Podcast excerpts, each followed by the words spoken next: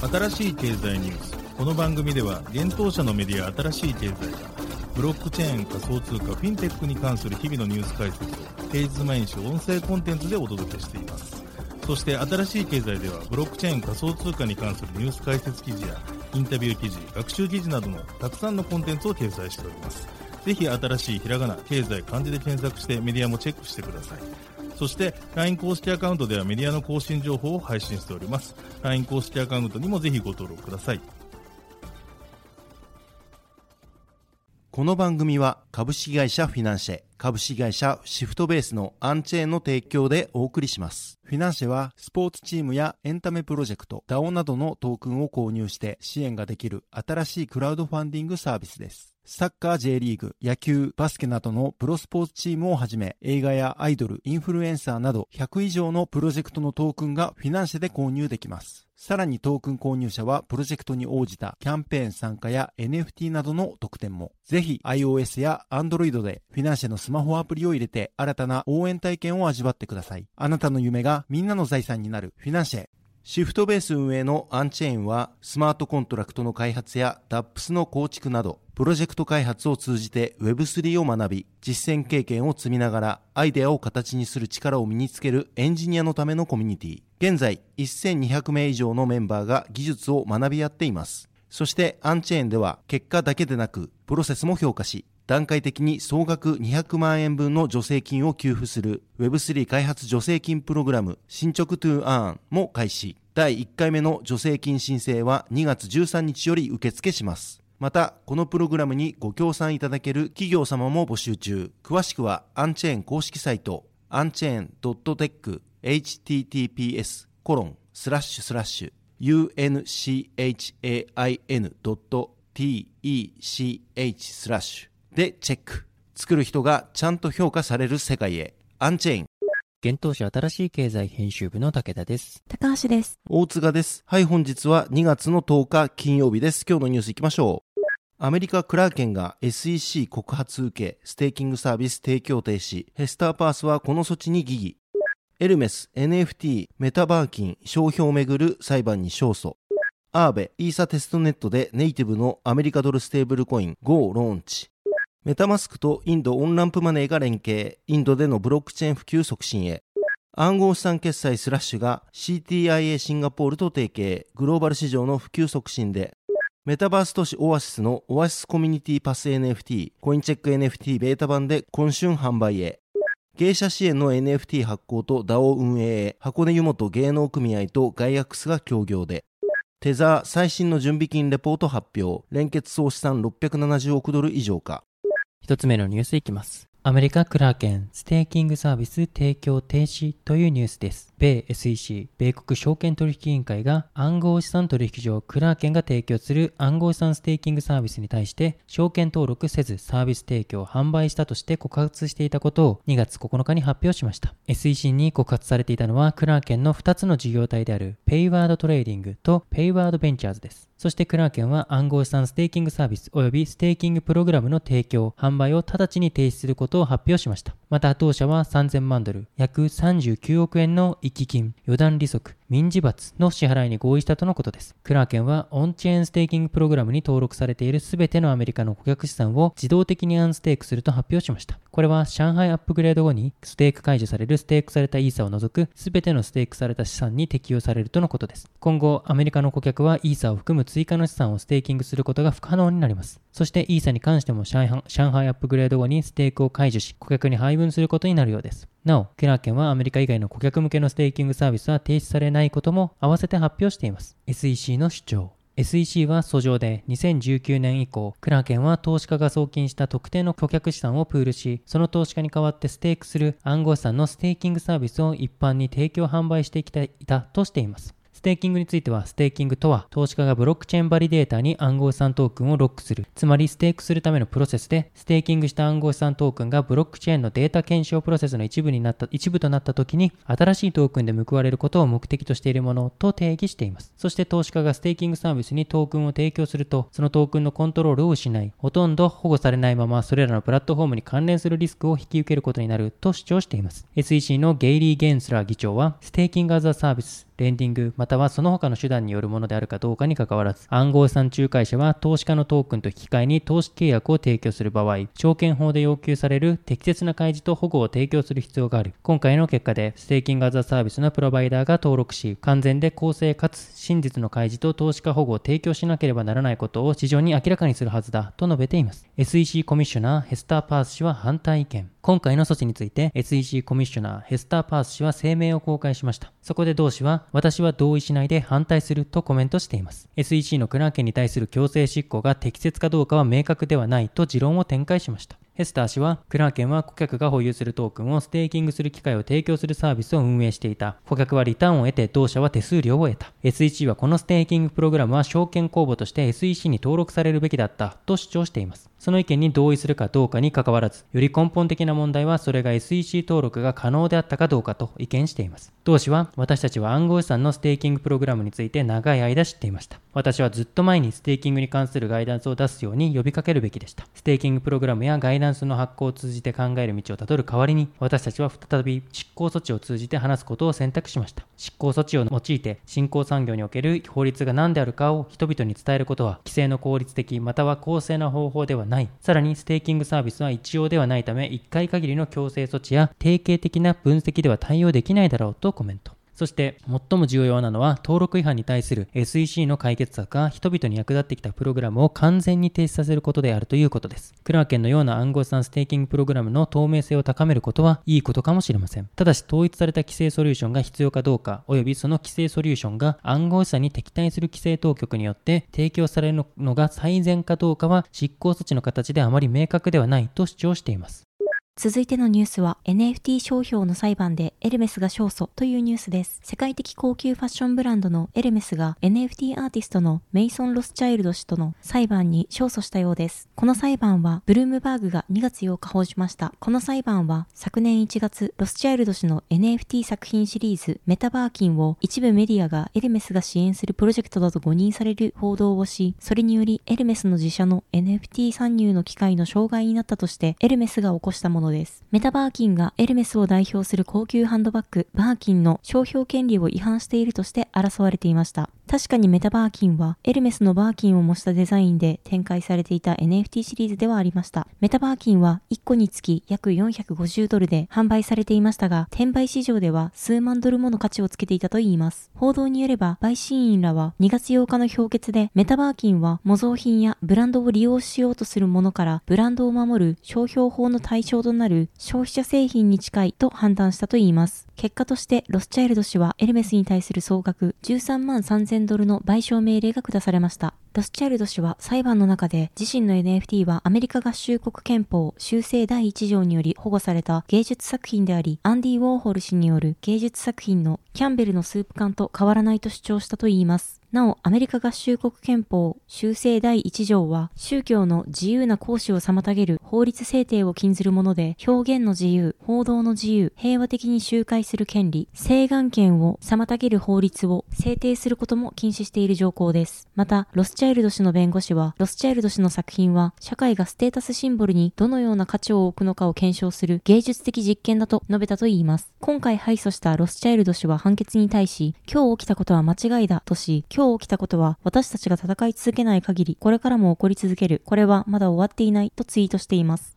続いてのニュースは、アーベがテストネットでステーブルコイン GO ローンチというニュースです。 DeFi レンディングプロトコルアーベのネイティブステーブルコインとなる GO がイーサリアムのテストネットゴエリでローンチしました。アーベ開発元のアーベカンパニーが2月9日に発表しました。今回のテストネットローンチにより開発者はメインネットでの GO ローンチ前にテストが行えるようになりました。なお GO はテストネットのローンチ前にブロックチェーンコード監査会社であるオープンツェッペリン、シグマプライム、ABDK によって監査が完了しているといいます。また最大25万ドルの報奨金が支払われるバグバウンティプログラムも開始したということです。Go はイーサリアムメインネット上での発行を想定したアメリカドル、US ドルと1対1の価値にペックされるステーブルコインです。アーベで利用可能な複数銘柄の暗号資産を担保として裏付けする過剰担保型のステーブルコインになるといいます。ユーザーによってアーベに担保資産となる暗号資産が特定の担保比率で預け入れられることで Go が発行鋳造されユーザーは Go を貸し入れできるということです。またユーザーが借り入れポジションを返済または清算するとプロトコルによって Go はバーンされるといいます。また、アーベのガバナンストークンでもあるアーベを保有するユーザーは安い利率で Go を借りられるといいます。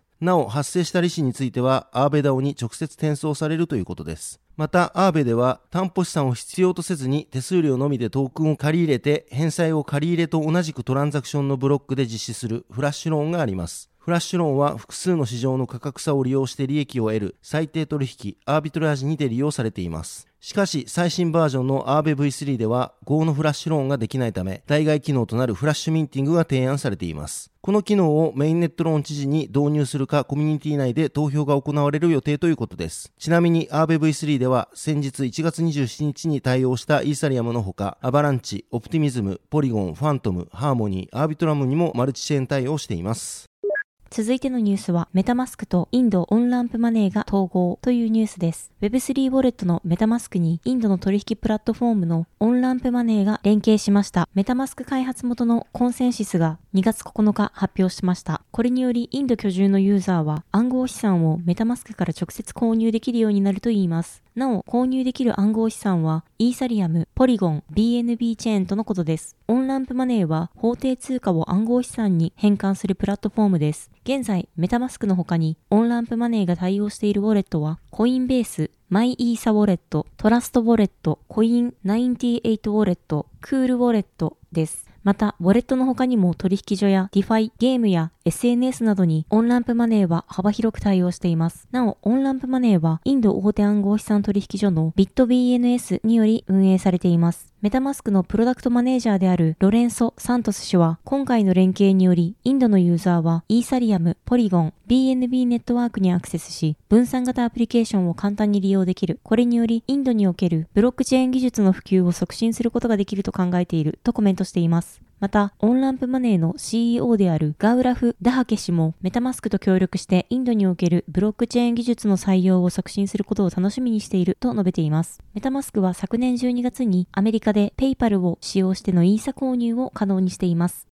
続いてのニュースは、スラッシュが CTIA シンガポールと提携というニュースです。暗号資産決済ソリューション、スラッシュ Web3 ペイメント提供のスラッシュフィンテックリミテッドが CTIA シンガポールとの戦略的パートナーシップ締結を2月10日に発表しました。CTIA シンガポールはブロックチェーンやトークンに関する DX コンサルティングを提供する CTIA のグループ会社です。今回の提携の目的は、スラッシュフィンテックリミテッドが CTIA シンガポールとともにグローバル市場における戦略的な営業、マーケティングを実施し、スラッシュ Web3 ペイメントの普及促進を図ることだといいます。スラッシュフィンテックリミテッドによると、各国の暗号資産決済市場への参入に向けては、地域密着型の営業網の構築や法規制に準拠したビジネス展開が重要であるとのことで、CTIASG のグローバル市場での経験や知見を活用することで、スラッシュ Web3 ペイメントの普及促進を図れると説明がされています。スラッシュフィンテックリミテッドによると、各国の暗号資産決済市場への参入に向けては、地域密着型の営業網の構築や法規制に準拠したサービス展開が重要であるとのことです。そこでシーポールのグローバル市場での経験や知見を活用することで、スラッシュ Web3 ペイメントの普及促進を図れると説明がされています。今後は暗号資産決済の利用拡大を目指し、国内外の EC サイトや実店舗への導入支援をはじめとして、各国クライアントのサービス向上に向けた企画開発等の取り組みを両社が協力して行うほか、各国における金融包摂の実現に向けた決済インフラの整備を目指していくとのことです。記事にスラッシュ Web3 ペイメントに関しての解説文を載せております。ぜひ合わせてご覧ください。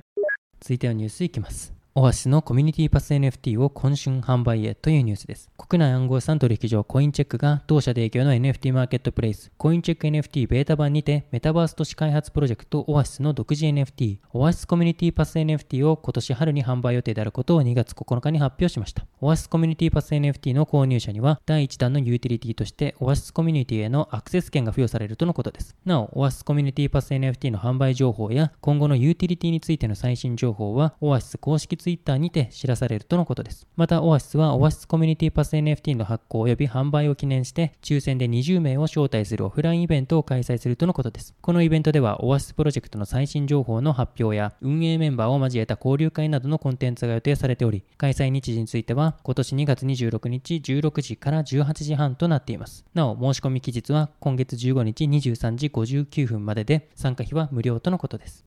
続いてのニュースは、ガイアックスと箱根湯本芸能組合が協業というニュースです。企業支援のスタートアップスタジオのガイアックスが箱根湯本芸能組合と協業して、芸者文化継承支援の DAO を運営し、芸者 NFT を発売します。ガイアックスが2月9日発表しました。発表によれば、芸者 NFT 発行の背景には、パンデミックによる芸者の減少があるといいます。コロナ禍の煽りを受け、花町ではお座敷の自粛や芸者集の舞台、公演の開催中止が相次ぎました。これらのことから芸者は減少傾向にあるといいます。一方で、海外からの芸者文化の人気は根強いとのことです。今回の協業で、両社は様々な特典を有する芸者 NFT を発行し、芸者文化継承支援者による DAO を運営し、伝統文化の継承という課題解決を目指すといいます。芸者 NFT 販売により得た資金の使途は、芸者集の活動応援金に使われる予定です。芸者 NFT の購入者特典としては、日本伝統文化を応援する DAO への参加券や NFT 保有者のみが入ることができる一元さんお断りのバーへのアクセス権及び招待券の授与、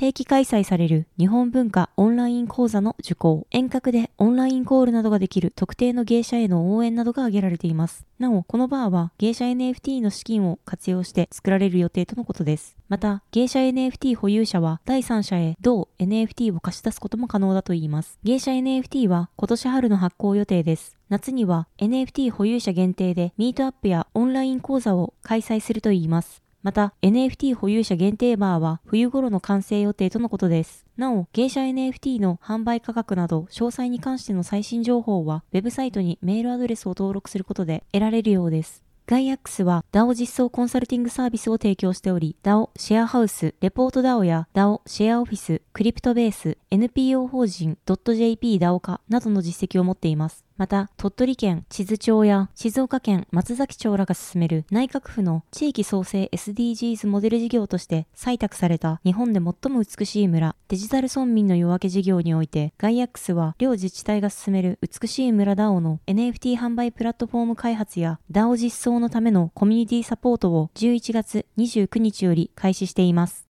続いてのニュースいきます。テザー最新の準備金レポート発表というニュースです。ステーブルコイン USDT を発行するテザーが2022年12月31日付での準備金などの正確性に関する報告書を2月9日に発表しました。この報告書はテザーホールディングス及びその完全子会社ら5社の2022年12月31日における連結準備金報告書 CRR について監査法人の BDO が保証業務に従事し作成されたものです。なおテザーの子会社としてはテザーインターナショナル、テザーオペレーションズ、テザーリミテッド、アルファグループコモディティーズ、TG コモディティーズの名前が挙がっています。CRR によれば2022年12月31日時点においてテザーは有担保ローンを削減したことに加え2022年の間コマーシャルペーパー無担保の約束手形ゼロ連結総資産670億ドル以上超過準備金9億6000万ドル以上となったと報告されています。テザーの CTO であるパオロ・アルドイノ氏はこの CRR の発表によりテザーは透明性において業界をリードするという約束を果たし続けています。2022年の波乱の幕開けの後テザーはその安定性回復力弱気市場やブラックスワン事象への対応力を再び証明し、業界の悪徳業者とは一線を画す存在となりました。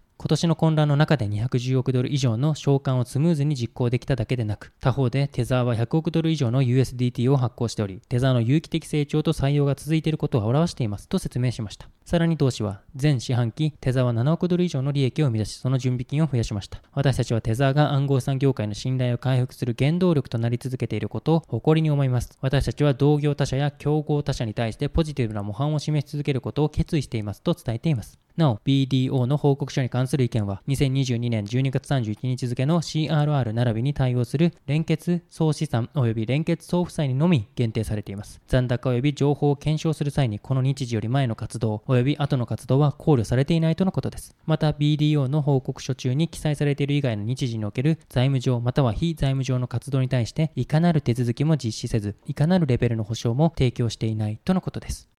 はい、本日のニュースは以上となります。このように私たち新しい経済編集部では、ブロックチェーン暗号資産に関するニュースを平日毎日ラジオで配信をしております。本日ご紹介したニュースはすべてサイトの方に上がっております。ぜひサイトの方も見に来てください。新しいひらがな、経済漢字で検索して見に来ていただければと思います。それでは本日はありがとうございました。ありがとうございました。ありがとうございました。